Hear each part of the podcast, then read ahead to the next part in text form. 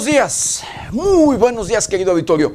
Bienvenidos, bienvenidos a una emisión más de Noticieros 90 grados. Pues hoy, hoy es viernes, viernes 3 de diciembre del 2021. Son las 7 de la mañana en punto. Yo soy José Maldonado y vámonos directo a la información.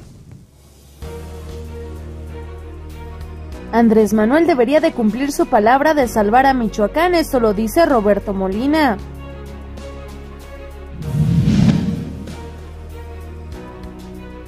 Salario mínimo en México aumentará el 22% para el año 2022.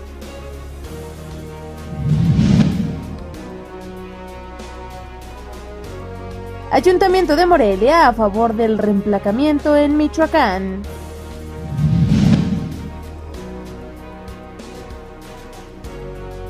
Detectan en Estados Unidos primer caso de la variante Omicron.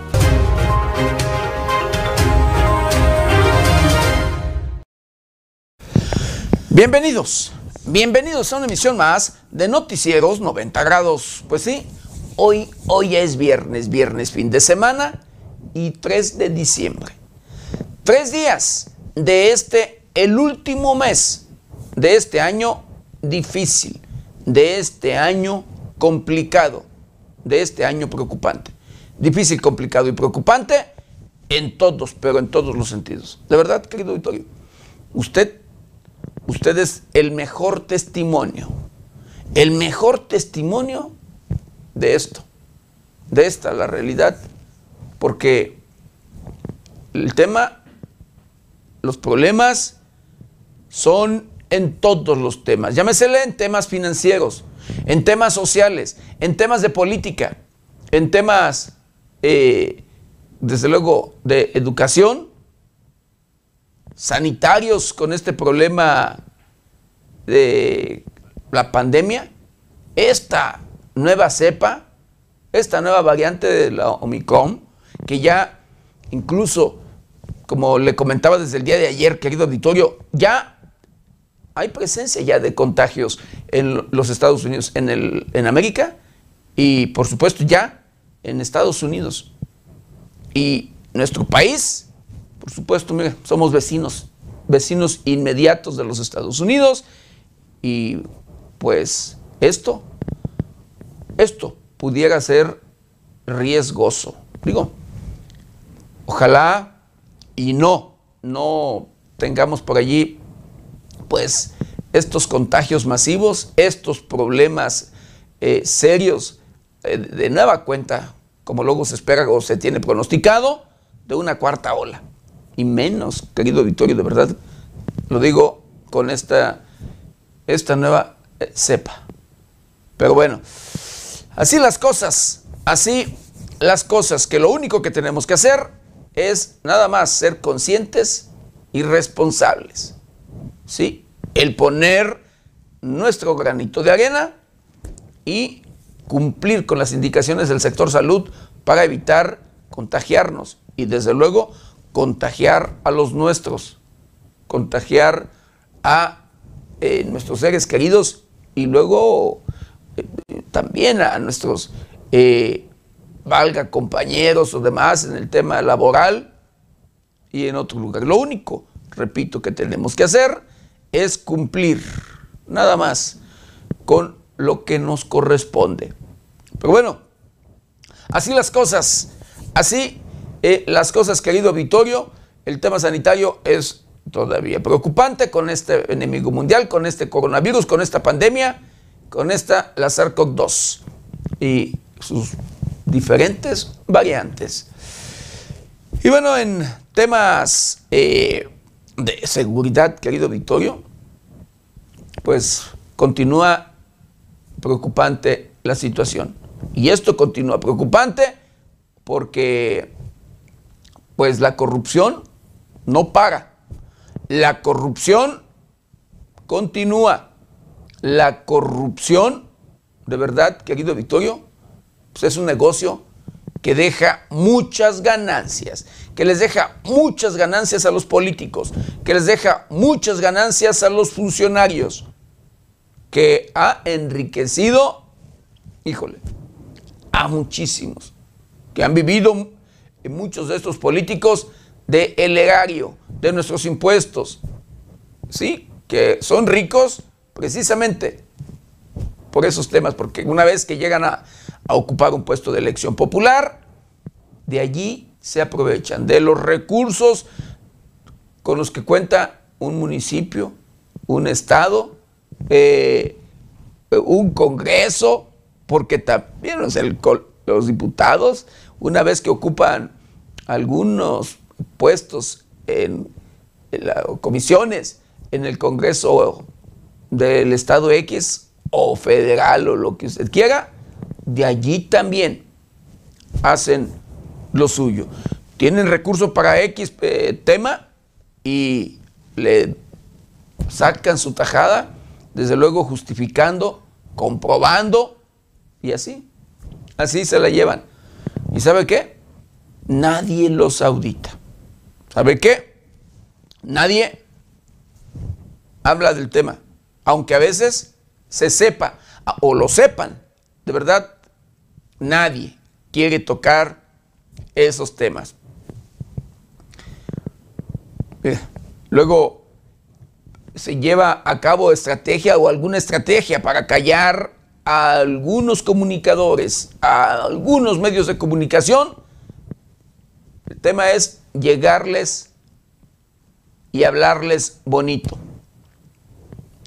De verdad, mucha corrupción. La corrupción en todos, en todos los niveles, en todos los sentidos. Y créame, de verdad, usted estoy seguro que conoce a quienes no, hablando de políticos, quienes no tenían ni dónde vivir y hoy, luego de que han comenzado su carrera política, que han ocupado algunos puestos de elección popular, son nuevos ricos.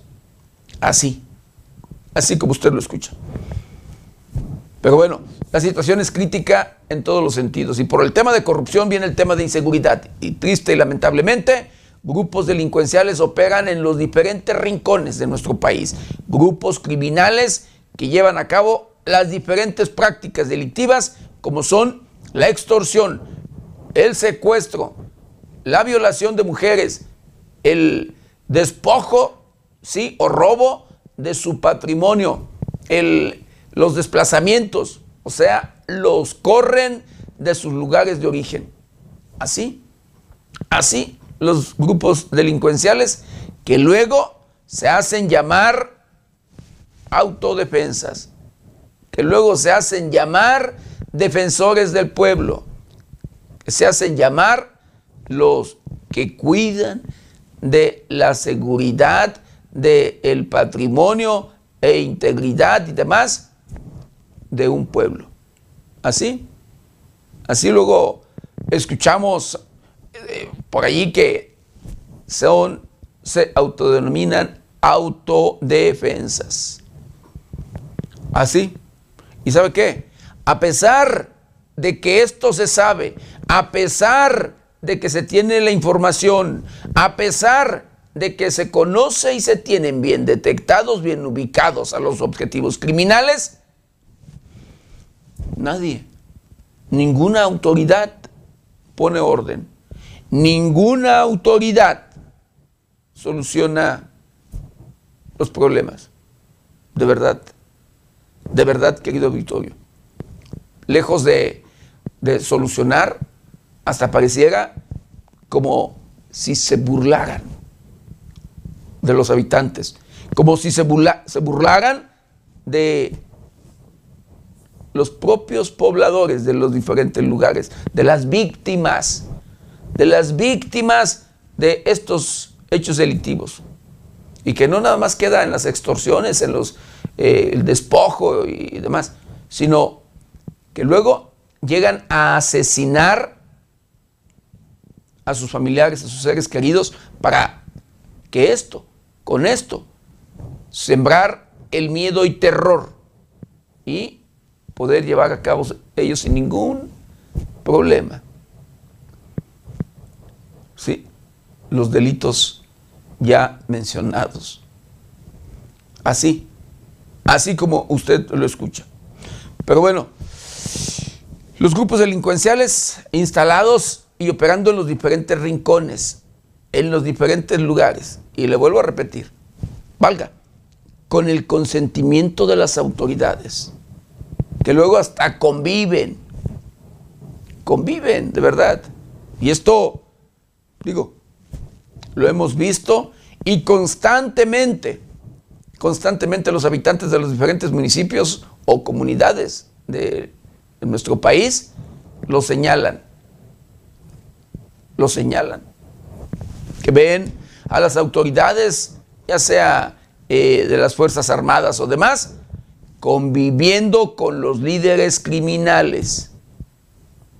Así como usted lo escucha. Preocupante, de verdad, pero bueno, así las cosas. Tristemente, repito, y lo he dicho constantemente, a pesar luego de que hay leyes, ¿sí? que es cuestión nada más de aplicar la ley, querido auditorio, no se hace nada. Eh, al contrario, escuchamos discursos de los propios gobernantes, de los propios políticos, de los propios diputados, de los, representantes, los representantes de eh, los habitantes de cada uno de los distritos o demás, de todos en sí, de los compromisos que hacen. Y en la realidad, ya cuando ocupan un puesto de elección popular, lo único que hacen es estirar la mano, viene, viene, y hacerse de oídos sordos y de vista ciega. Así, no les importa en lo absoluto el que los platos rotos, como luego se dice popularmente, los paguen los habitantes. No les importa en lo absoluto luego el escuchar los gritos de desesperación de los habitantes, víctimas, por supuesto, de todas las prácticas delictivas. ¿Sí? No les importa en lo absoluto el escuchar a los habitantes exigiendo seguridad y justicia. No les importa. En lo absoluto nada. A ellos lo, único que les importa es enriquecerse. El que les deje el recibir, recibir y recibir.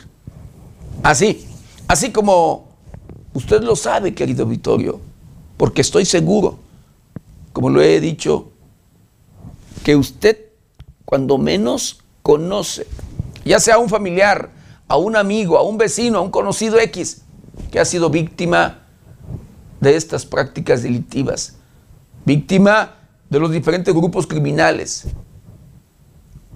Así, que mire,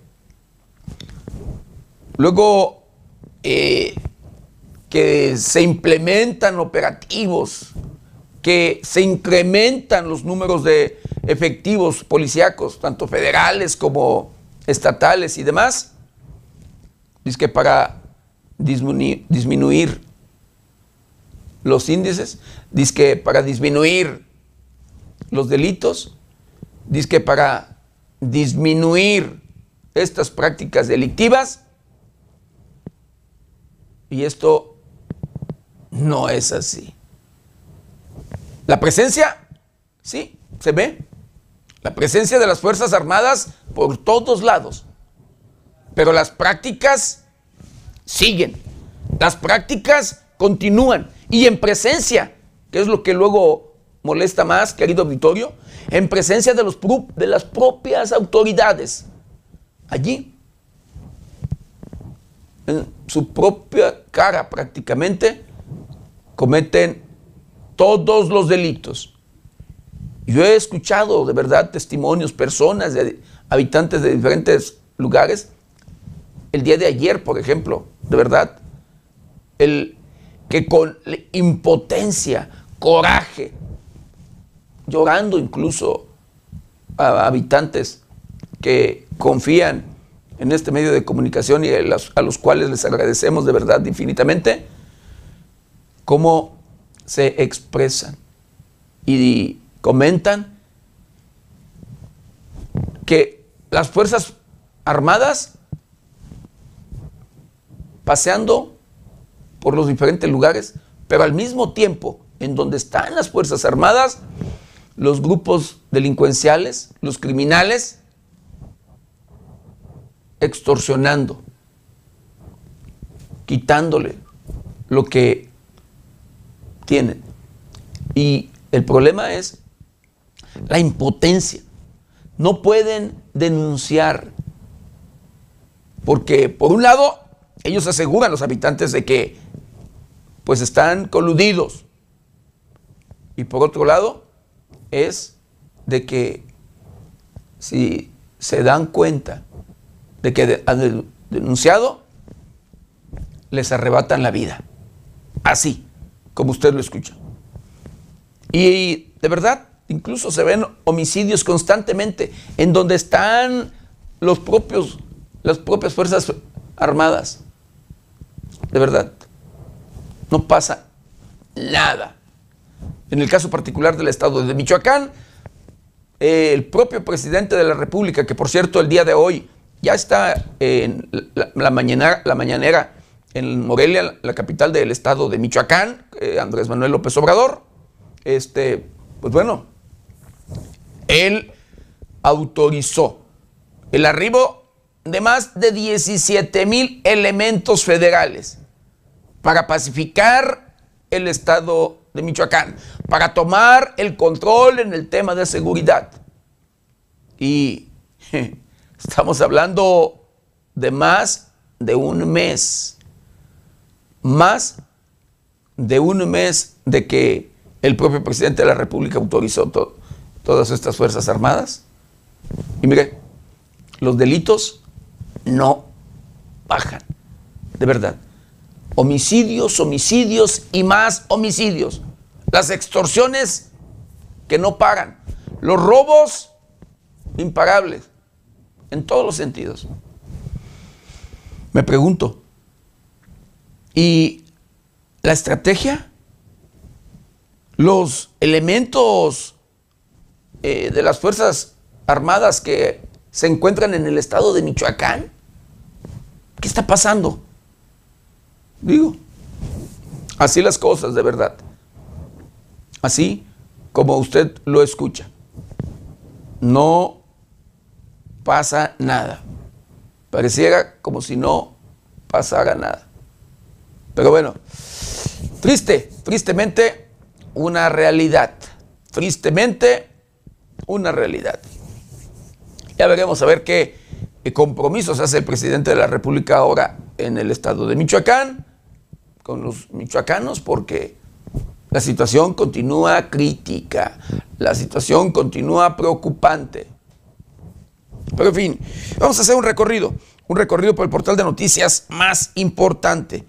Y pues las cosas que no, que no pagan.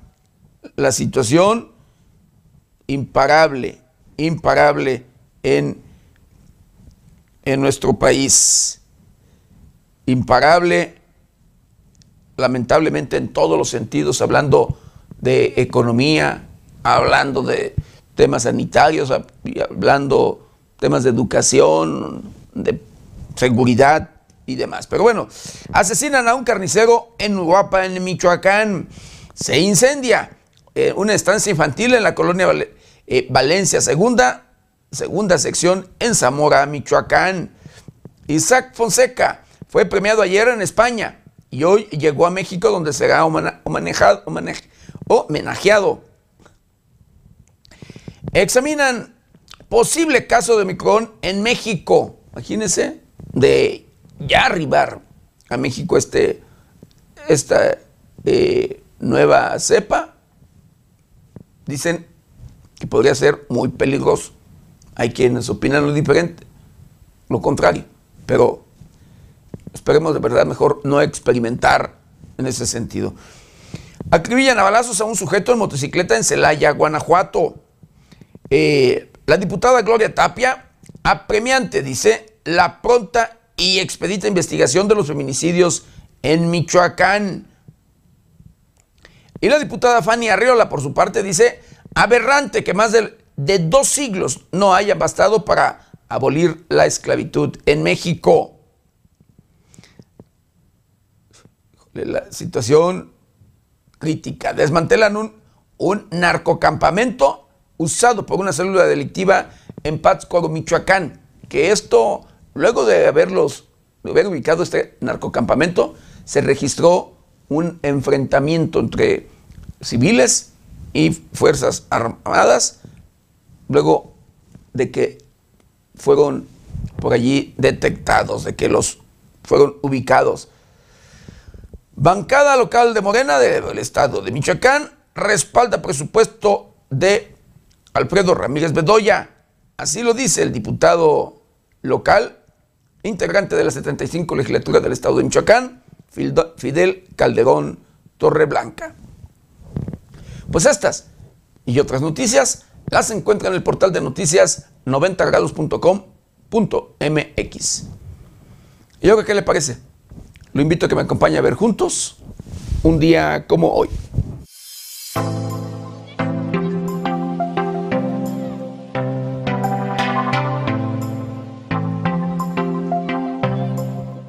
Día como hoy, 3 de diciembre, pero del año de 1827, muere Fray Servando Teresa de Mier, teólogo liberal, político, periodista, historiador, orador, radical y luchador de la independencia de México. En 1914 se instala en la Ciudad de México el gobierno provisional de la Soberana Convención Revolucionaria, presidida por el general Eulalio Gutiérrez. En 1973 muere en la Ciudad de México Adolfo Ruiz Cortinas, presidente de México entre 1952 y 1958. El 3 de diciembre se celebra el Día Internacional de las Personas con Discapacidad, con el objetivo de promover los derechos y el bienestar de las personas con discapacidad en todos los ámbitos de la sociedad, así como concientizar sobre su situación en todos los aspectos de la vida.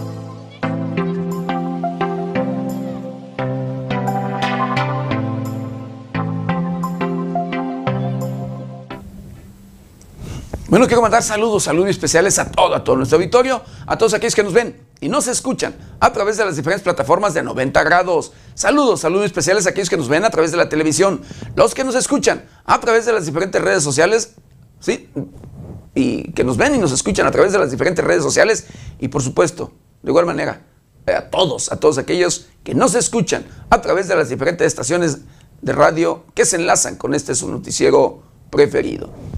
Y bueno, quiero mandar saludos, saludos muy especiales a Sergio Gómez, a Joaquín Talavera, a Leo Vélez, y agradecer con mucho cariño y respeto ahí su comentario. Dice, siguen, dice, con su promoción del miedo.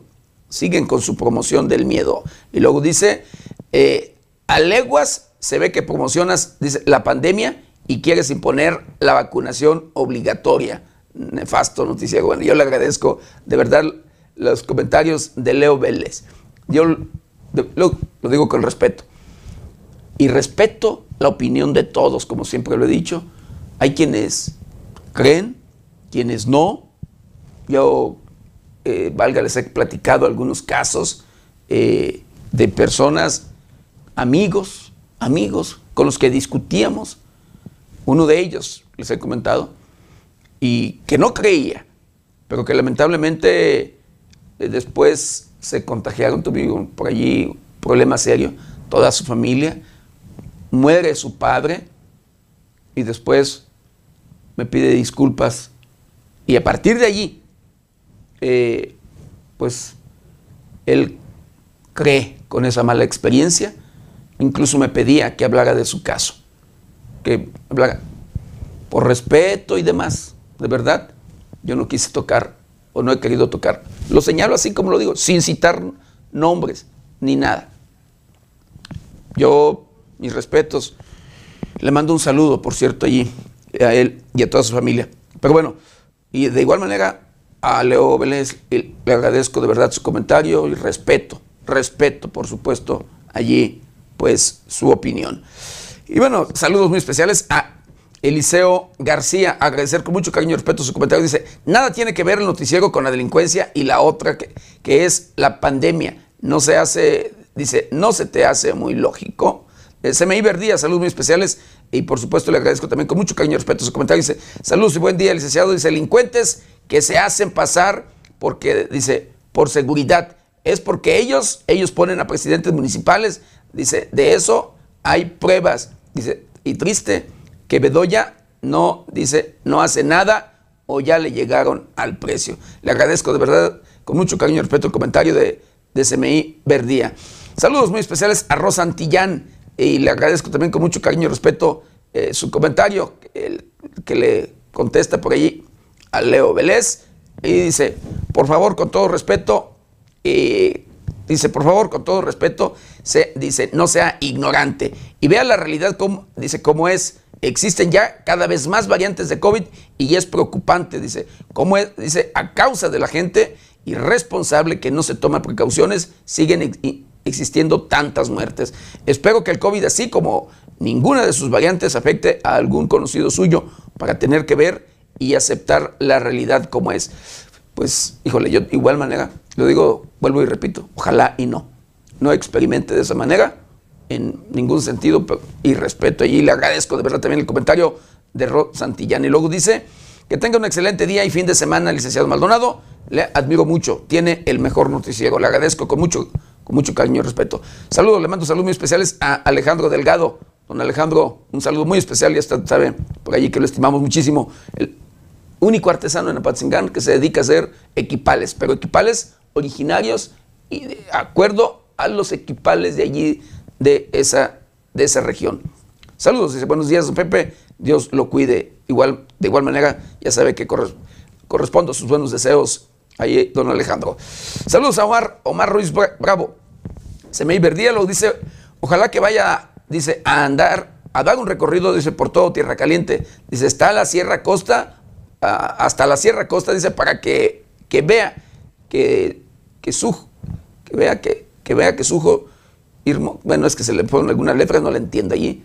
Su Irmo, bueno, está haciendo nada, no está haciendo nada por el pueblo, dice, solo cuidan, cuidan a los delincuentes, a esa a esa dice, mandaría a los militares y para que vea que soy libre, que, que no, que nos, bueno, es que se le van las letras, no le entiendo, libre, que no hay libre tránsito, más bien que no hay libre tránsito. Bendiciones a todo el equipo de trabajo. Le agradezco de verdad allí el comentario de Semever Día.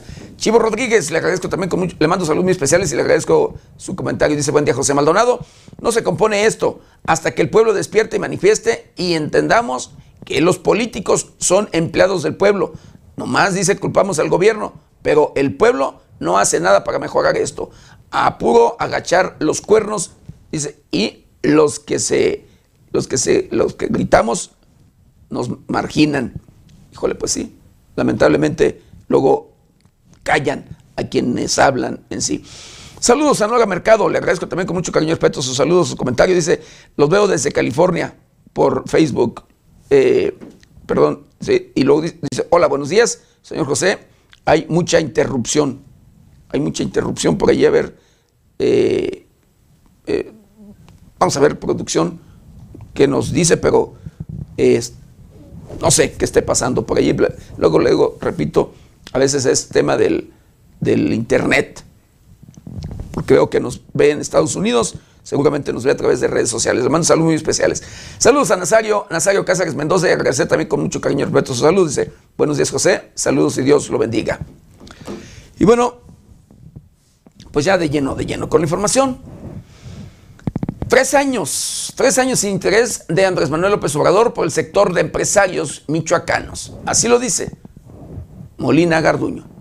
La falta de interés por parte del presidente López Obrador para los empresarios michoacanos durante los últimos tres años fue muy marcada, expresó el empresario Roberto Molina Garduño, quien promueve los santuarios de la mariposa monarca en Michoacán. El empresario expuso que a lo largo de tres años solo hubo una reunión con la Secretaría de Economía, otra con el entonces enlace empresarial de AMLO, Alfonso Romo, y una con el propio presidente en Palacio de Gobierno, y que no sirvieron, pues en materia de apoyo y estrategias con el gobierno federal las cosas no han podido avanzar hasta la fecha. Por otro lado, Roberto Molina señaló que Alfredo Ramírez Bedoya deberá buscar su ruta de gestión con el presidente nacional para beneficiar lo más que se pueda al Estado, incluyendo al gremio empresario, pero que también debe exigirse el cumplimiento de los compromisos de AMLO con Michoacán. Por último, indicó que no está prevista una reunión de los empresarios con Andrés Manuel López Obrador en su visita al Estado, ya que la iniciativa privada no ha sido convocada por el momento. Reportó para 90 grados Noé Almaguer.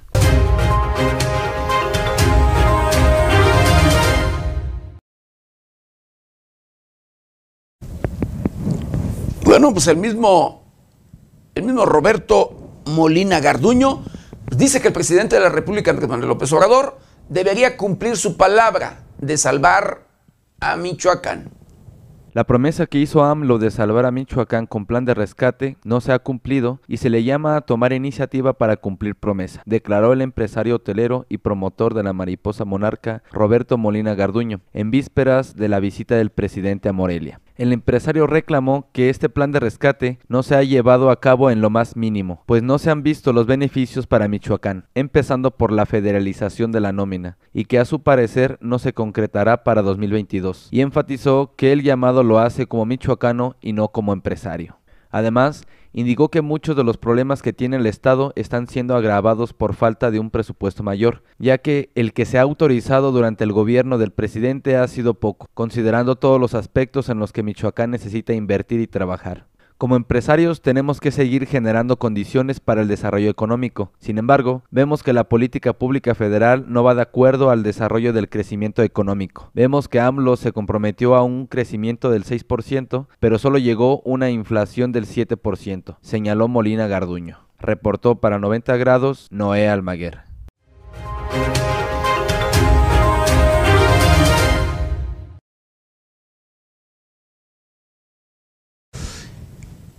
Y bueno, pues este mismo personaje dice que, eh, pues bueno, se inconforma por la estrategia de seguridad que hay en este lugar, en este lugar protegido del el santuario de la mariposa monarca.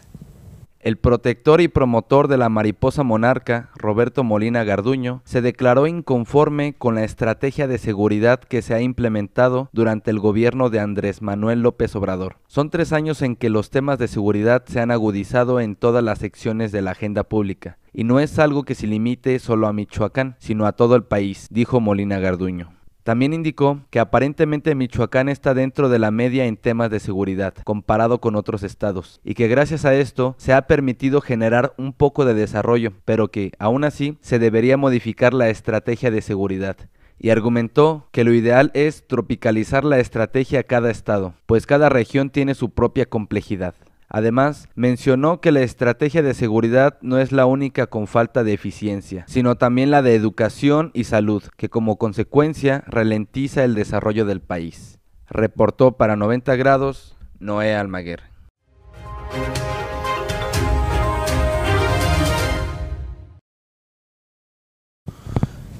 Pues bueno, eh, lo digo con respeto, pero ya ahora en la actualidad Muchos, muchos quieren buscar y sacar provecho.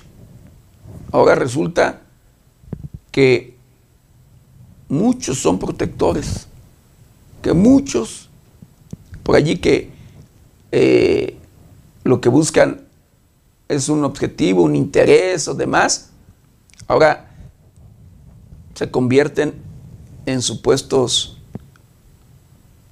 protectores activistas eh, y demás de una región, de una comunidad, eh, como en este caso particular, pues el tema del santuario de la mariposa monarca. Imagínense.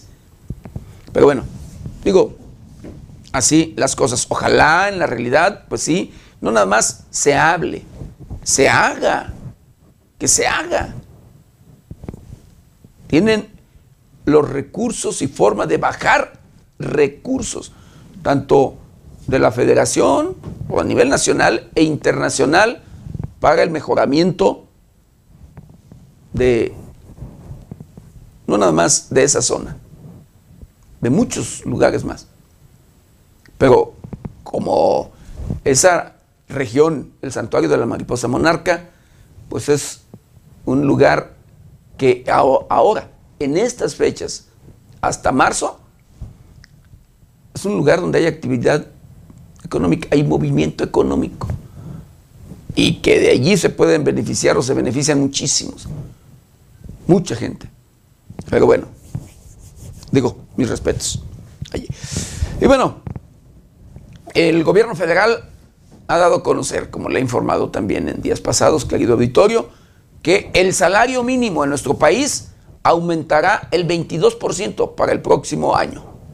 El gobierno federal, en coordinación con los sectores obrero y patronal, anunciaron un aumento de 22% al salario mínimo, por lo que pasará de 141.70 a 172.87 pesos diarios, Asimismo, en la zona libre de la frontera norte, el salario mínimo general será de 260.34 pesos.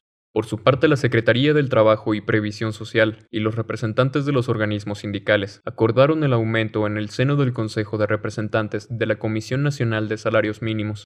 Este aumento se reflejará en una mejora real en el poder adquisitivo de las y los trabajadores, con ello, el salario mínimo general de la zona libre de la frontera norte llegará a cubrir el 112% de la línea de bienestar familiar y el salario mínimo general del resto del país llegará a cubrir el 74% de la misma. Finalizó el Consejo Coordinador Empresarial. Con información de la redacción, reportó para 90 grados Jorge Tejeda.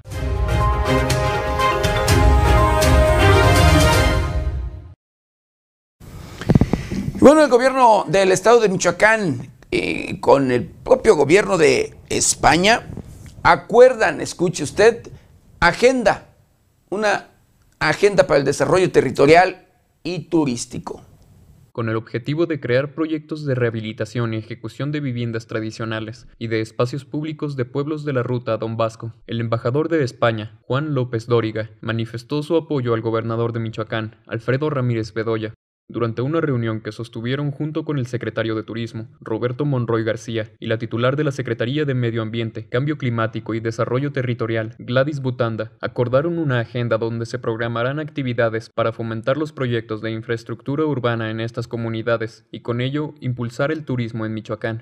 Será la CEMACDET quien lidere el programa de rehabilitación Vivienda Tradicional en la ruta Don Vasco, con el apoyo de la Agencia Española de Cooperación Internacional para el Desarrollo, en los pueblos purépechas, hace más de 500 años, don Vasco de Quiroga inculcó tradiciones que hasta la fecha se manifiestan día a día en esta región michoacana a través de su distinguida gastronomía y artesanías. Con información de la redacción, reportó para 90 grados Jorge Tejeda.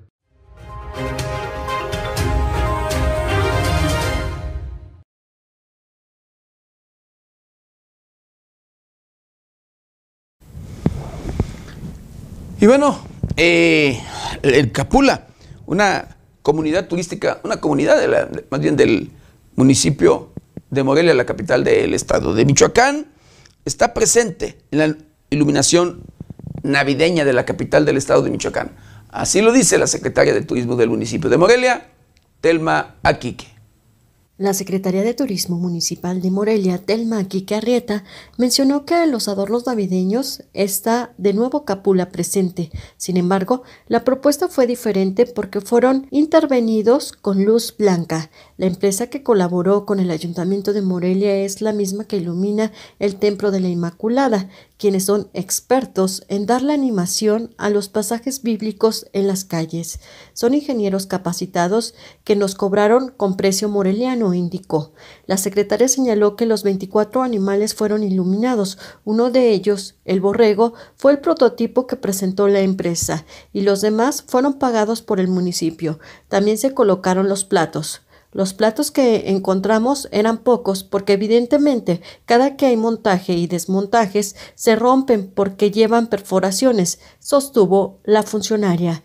La Secretaría dijo que la presentación de este año en los Artesanías de Capula está acompañada de la iluminación, lo cual provocó en el público gusto porque cada año quieren cosas diferentes y no los mismos adornos. Reportó para 90 grados Carla Yala.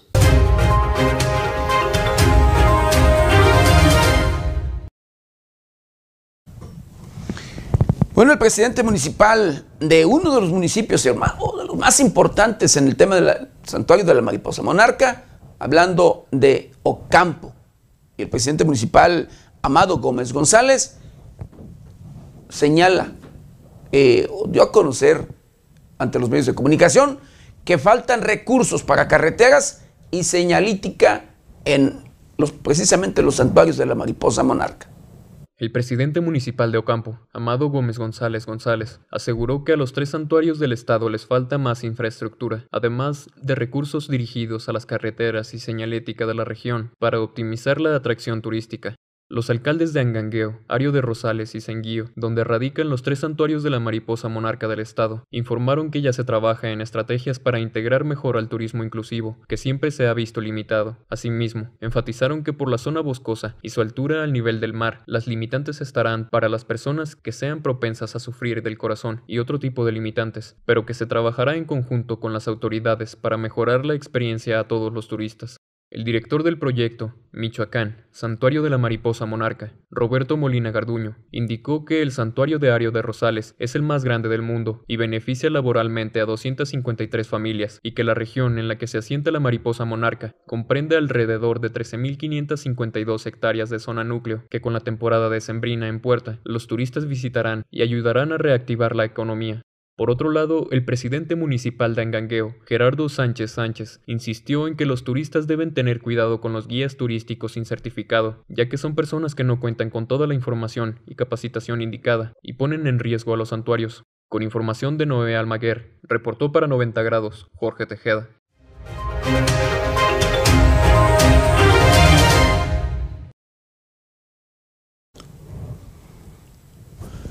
Bueno, tenemos, eh, tenemos, perdón, el, en estos momentos el gobierno del Estado y diferentes gobiernos, no nada más el del Estado de Michoacán, pues buscan estrategias, estrategias para reactivar la economía, estrategias para eh, tener ingresos. Luego de que en algunos estados, como en el caso del estado de Michoacán, le dejaron en ceros las cuentas no les dejaron recursos, no les dejaron en absoluto nada. Pero bueno, eh, uno de los eh, temas o propuestas del gobierno del estado de Michoacán, encabezado por Alfredo Ramírez Bedoya, es el reemplacamiento para hacer llegar ingresos. El ayuntamiento de la capital michoacana, sí, de la ciudad de Morelia, pues está a favor de este reemplacamiento. El presidente municipal de Morelia, Alfonso Martínez Alcázar, le da el voto de confianza al gobernador Alfredo Ramírez Bedoya sobre el tema de reemplacamiento, ya que esta acción permitirá la actualización del padrón vehicular. El alcalde dijo que con el padrón actualizado se pueden evitar muchos siniestros, ya que la mayoría de los carros que resultan involucrados en los delitos son robados o no tienen placas, y con esta acción se aminora el problema. Además, en el caso del municipio, mencionó que servirá para dar de baja los vehículos que no salen porque están desgastados o porque no funcionan. Para el reemplacamiento del parque vehicular del Ayuntamiento de Morelia, tendrá que buscar recursos para hacer frente al gasto. Con información de Carla Ayala, reportó para 90 grados Jorge Tejeda.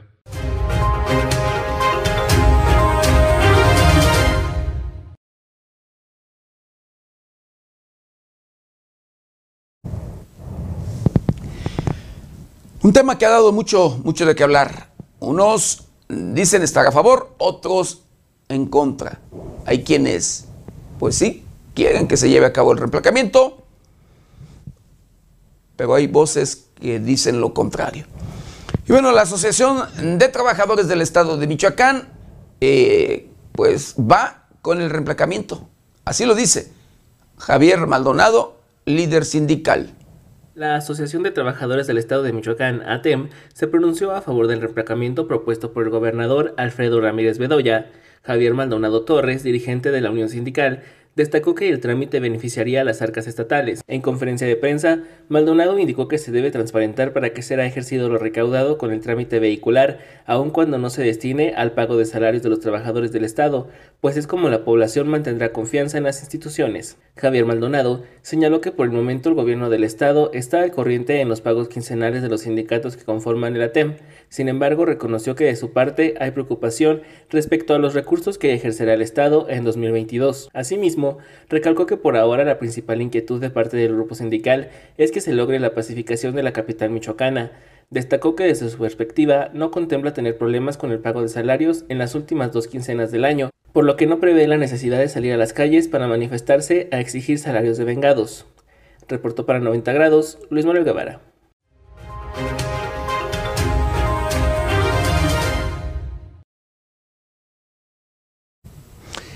Y hablando precisamente de eh, ingresos, de hacer llegar recursos, pues prevén aumento en recibos de la luz por aprobación de derecho de alumbrado público en comisiones del Congreso de Michoacán.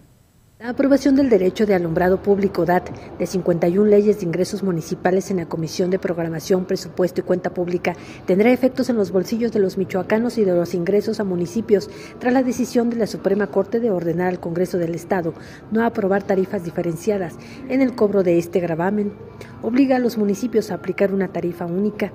De acuerdo con el diputado local y presidente de la Comisión de Programación, Presupuesto y Cuenta Pública, Marco Polo Aguirre Chávez, las demarcaciones habían estado cobrando por este derecho una tarifa diferenciada a industrias y a otros sectores que tenían mayor consumo de energía, lo que podía llegar a significar obtener por estos cobros hasta 50 mil pesos bimestrales por una sola empresa. Sin embargo, tras la aprobación de los nuevos lineamientos, será una tarifa única, dependiendo de cada región. Con esta decisión reconoció que afecta principalmente a las ciudades que cuentan con mayor actividad económica, industrial y agrícola, pero también es un hecho que habrá aumentos mínimos en los recibos de luz de la ciudadanía, que podrían ir desde los 4 hasta los 11 pesos. Informó para 90 grados Amanda Bautista Rodríguez.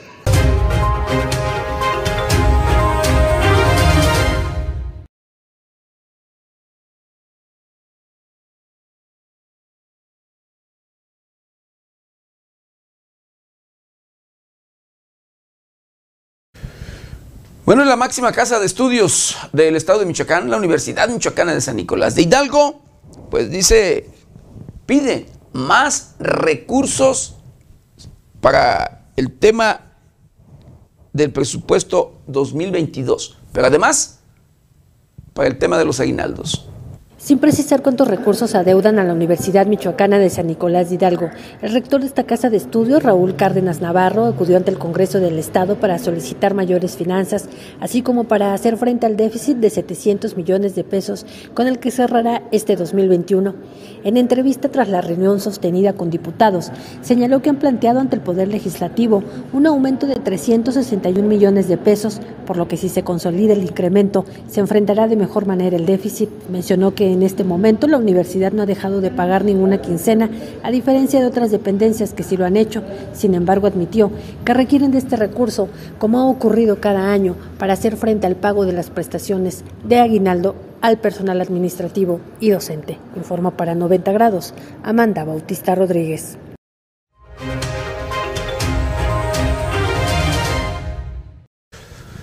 Pues sí, la máxima casa de estudios de Michoacán enfrenta una crisis seria en el tema económico. Seria, de verdad, y preocupante. Pero bueno, a ver si en el próximo, próximo año tiene mejor presupuesto. Y hablando del sector educativo, hablando de tema educativo, la CENTE debe, sí, debe permitir saldar adeudos a subsistemas educativos. Así lo dice Osiris Eras. La Coordinadora Nacional de Trabajadores de la Educación, CENTE, debe permitir que el gobierno del Estado cubra los adeudos con los subsistemas educativos, demandó Osiris Eras Gómez, secretaria general del Sindicato Único de Trabajadores del Instituto de Capacitación para el Trabajo del Estado de Michoacán, ICATMI. En conferencia de prensa, Eras Gómez invitó a la CENTE para que deje que el gobierno del Estado cubra los adeudos con los subsistemas educativos como el CATMI, ahora que fueron saldados los adeudos salariales que dejó el exgobernador Silvano Aureoles Conejo con la CENTE. Agregó que si se sigue presionando por parte del magisterio en otras situaciones como los bonos que Aureoles tampoco pagó en el año 2020, la actual administración no podrá cubrir las necesidades del resto de las instituciones educativas. De la misma manera, señaló que tanto la CENTE como los demás sindicatos educativos del Estado tienen derechos y que ambos deben ser respetados, por lo que deben dejar de atropellar los de unos para beneficiar a otros. Cabe destacar que durante su encuentro con medios de comunicación, diferentes dirigentes sindicales que conforman la Asociación de Trabajadores del Estado de Michoacán, ATEM, reconocieron que hay confianza hacia el gobierno de Alfredo Ramírez Bedoya y el pago de sus salarios en las últimas quincenas del 2021. Reportó para 90 grados Luis Manuel Guevara.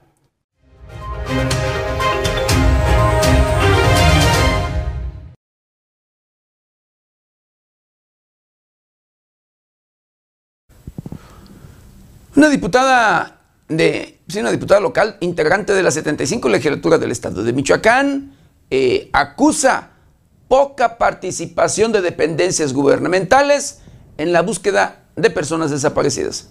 Tras presentar la iniciativa de ley de búsqueda de personas desaparecidas en Michoacán, la diputada Margarita López Pérez denunció que desde la Secretaría de Seguridad Pública Estatal no quieren colaborar con agrupaciones civiles de arrastreo de ciudadanos. Según versiones de la legisladora local de la fracción parlamentaria del Verde Ecologista de México, buscan apoyo de personal de la SCP para los recorridos en diversas zonas de la entidad para tratar de localizar personas desaparecidas pidió a las autoridades de la Fiscalía General y la Secretaría de Seguridad Pública estatales no tratar a los familiares de desaparecidos como ciudadanos de primera y segunda. La también activista dijo que urge contar con un banco local de datos de ADN para agilizar la identificación de restos humanos en la entidad, así como el panteón forense que entre en operaciones. La diputada local Margarita López Pérez señaló que datos proporcionados por el INEGI, Michoacán es el tercer estado con más personas desaparecidas. Informó para 90 grados Amanda Bautista Rodríguez.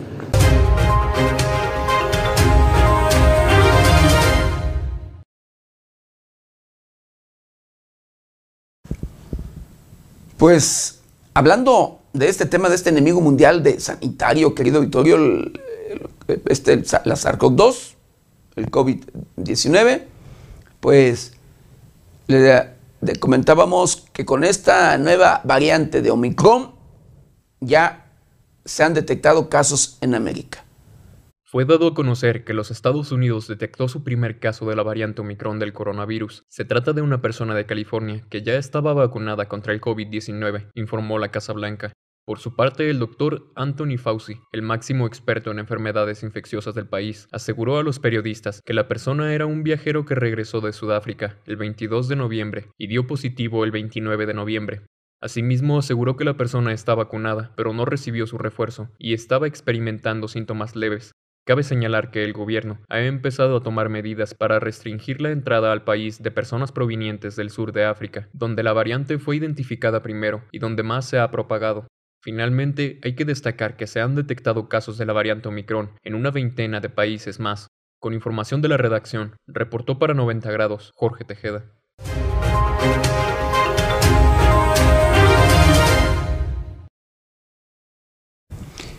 Y bueno, hablando de este tema precisamente, Angela Merkel anuncia restricciones a las personas que no estén vacunadas. La canciller Angela Merkel se reunió junto con su sucesor en el cargo, Olaf Scholz, y los dirigentes de las 16 regiones. La canciller aumentó las restricciones contra las personas que no cuentan con ninguna vacuna del COVID-19 con estas nuevas restricciones a las personas que no están vacunadas, se les impone un confinamiento en el que no tienen acceso a todos los comercios no esenciales, restaurantes, lugares de culto y ocio, además de que implementará la vacunación obligatoria, que está prevista para el próximo febrero. También el aforo en eventos privados de personas vacunadas queda reducido a 50 personas en lugares cerrados y un máximo de 200 en lugares abiertos. Todas estas medidas son estándares mínimos, dijo Merkel, y agregó que los estados federados tienen libertad de imponer restricciones aún más estrictas. Con información de la redacción, reportó para 90 grados Jorge Tejeda.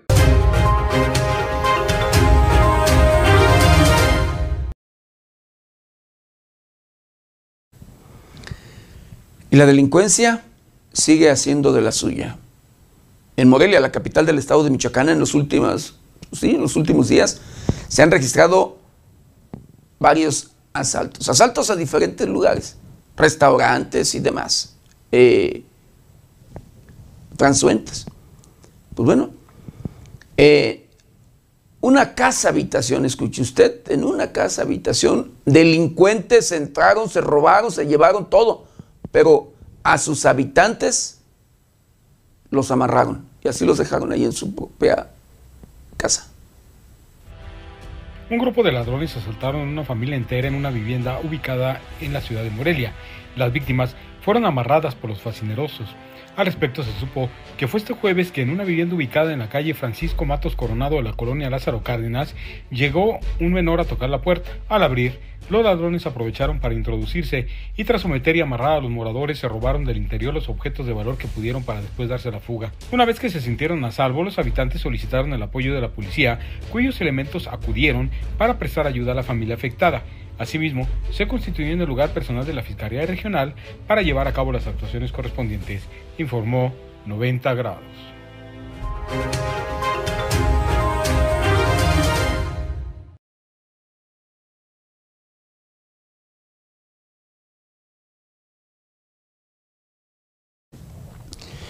Bueno, y hablando de temas de seguridad, detienen a tres jaliscienses acusados de llevar, sí, una persona secuestrada, un joven de hecho, en la autopista de Occidente. Dos sujetos y una mujer, vecinos del estado de Jalisco, fueron detenidos después de ser acusados de llevar privado de la libertad a un joven a bordo de un vehículo, hechos que ya son materia de investigación por parte de la Fiscalía General del Estado de Michoacán.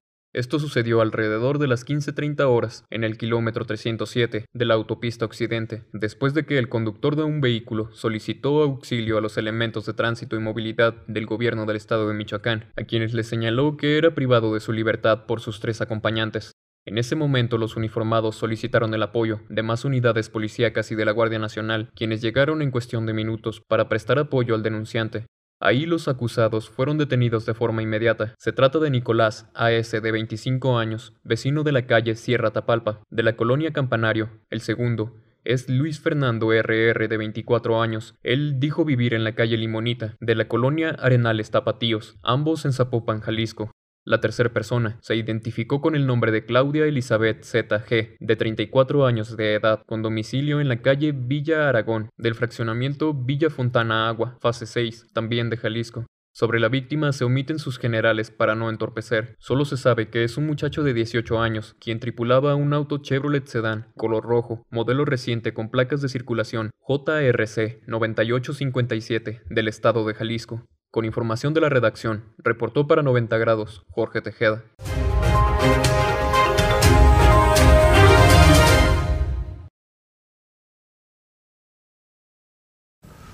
Bueno, y en la región de Tierra Caliente, allá en el municipio de Aguililla, digo, perdón, de Buenavista, el día de ayer se registró un movimiento no muy común. Eh, de manera repentina a los habitantes y a los grupos, es decir, las células que operan en ese lugar, auto, luego denominados autodefensas, que pertenecen a Cárteles Unidos, eh, pues emiten una alerta y bloquean la carretera Patzingana-Aguililla por posible eh, injerencia de un grupo criminal enemigo. En el municipio de Buenavista, civiles desconocidos bloquearon el tramo de la carretera Apaxingán-Aguililla que corre por ese municipio. El bloqueo tuvo lugar a la altura de la comunidad División del Norte, municipio de Buenavista, dijeron los habitantes. Los mismos advierten de la posibilidad de que este hecho esté relacionado con la pugna de grupos armados por el control territorial. Hasta el momento, ninguna autoridad ha informado de lo que acontece en ese municipio. Con información de la redacción, reportó para 90 grados Jorge Tejeda.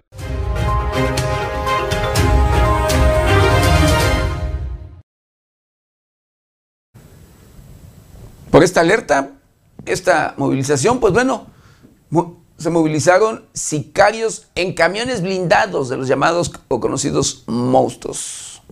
Decenas de sicarios en camionetas y camiones blindados se movilizaron en el municipio de Buenavista, alertados de la presencia de rivales en esa zona. Sicarios del cártel de los Viagra, que en Buenavista tienen su bastión, fueron alertados de la presencia de sicarios del cártel Jalisco Nueva Generación en campamentos en las huertas de esa demarcación. Esto causó la movilización de más de un centenar de sujetos armados en camionetas y camiones blindados, en un operativo para buscar a sus rivales. Las acciones han incluido el cierre de caminos y la carretera de Apaxingán-Aguililla, sin que alguna autoridad haya intervenido o informado algo al respecto. Con información de la redacción, reportó para 90 grados Jorge Tejeda.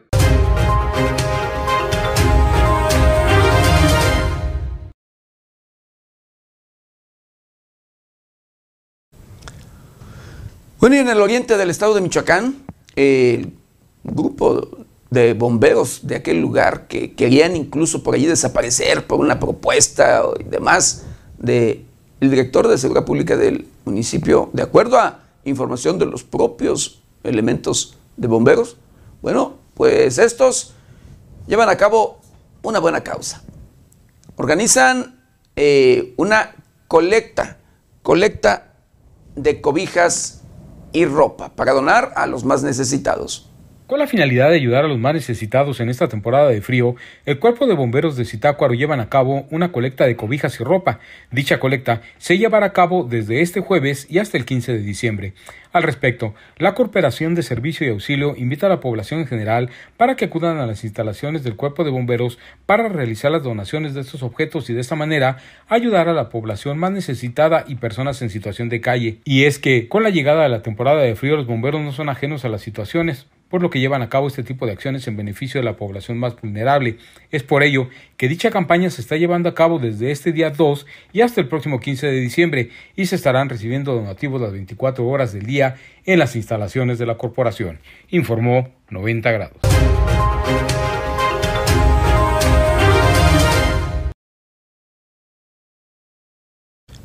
Le informamos en su momento, en el estado de Hidalgo eh, pues valga, se registra una fuga de un cerezo, donde se llevan, uno de los principales fugados fue un guachicolero, uno de, los importantes guachicoleros o más peligrosos, más bien eh, este, guachicoleros del país, conocido como el michoacano, así, como usted escucha.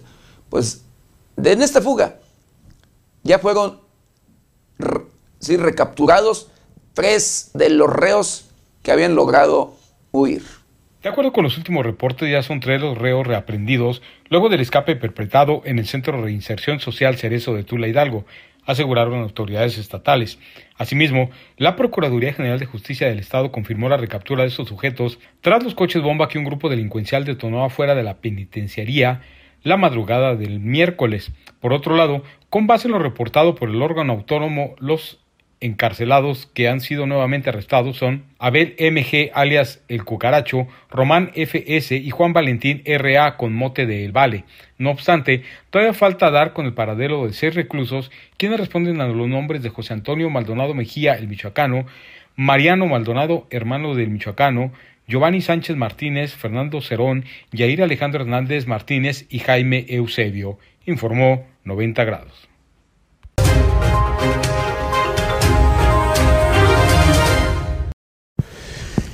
Y bueno, para que no nos sorprendan los frentes fríos, acompáñame a conocer el pronóstico del tiempo para las próximas horas.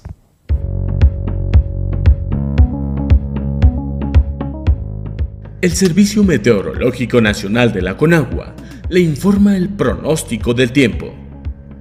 Para hoy, canales de baja presión sobre el sureste de México y la península de Yucatán, en interacción con la entrada de humedad proveniente del Golfo de México, mantendrán las condiciones para lluvias puntuales fuertes en Quintana Roo y chubascos en zonas de Veracruz, Oaxaca, Chiapas, Tabasco, Campeche y Yucatán. Asimismo, persistirá el ambiente frío con heladas por la mañana sobre zonas altas del noroeste, norte y centro del país, y viento de componente norte con rachas de 60 a 70 km por hora en el istmo y golfo de Tehuantepec. En el resto del país, un sistema anticiclónico generará cielo despejado, ambiente seco, temperaturas cálidas durante la tarde y en interacción con una línea seca provocará rachas de viento fuerte en el noreste de México.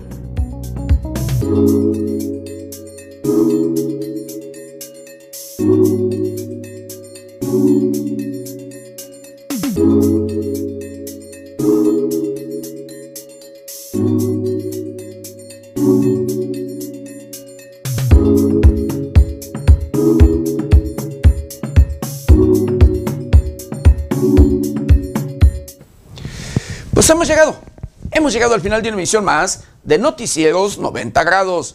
No sin antes quiero agradecerles de verdad infinitamente, infinitamente a usted, a todo nuestro auditorio, de verdad, querido auditorio, valga, eh, que nos ayuden, nos ayuden a compartir este su noticiero para llegar a todos, a todos los rincones del planeta. Yo lo espero ya el lunes, el lunes de 7 a 8 de la mañana. Nuestra querida compañera Berenice Suárez de 8 a 9 de la noche. Y recuerde, hoy es viernes, viernes de segundo sexo, un programa feminista, pero que vale la pena de verdad verlo. Que tenga un excelente viernes, que tenga un excelente fin de semana y disfrute de los suyos. De verdad, disfrute en todos los sentidos pero con responsabilidad. A cuidarnos, a cuidarnos en todos los sentidos. Y recuerde, lávese las manos constantemente con agua y jabón. Utilice gel antibacterial, cubrebocas, careta, de ser posible. Guarde su distancia. Cuídese y cuide a los suyos. Yo soy José Maldonado. ¿Está usted bien informado?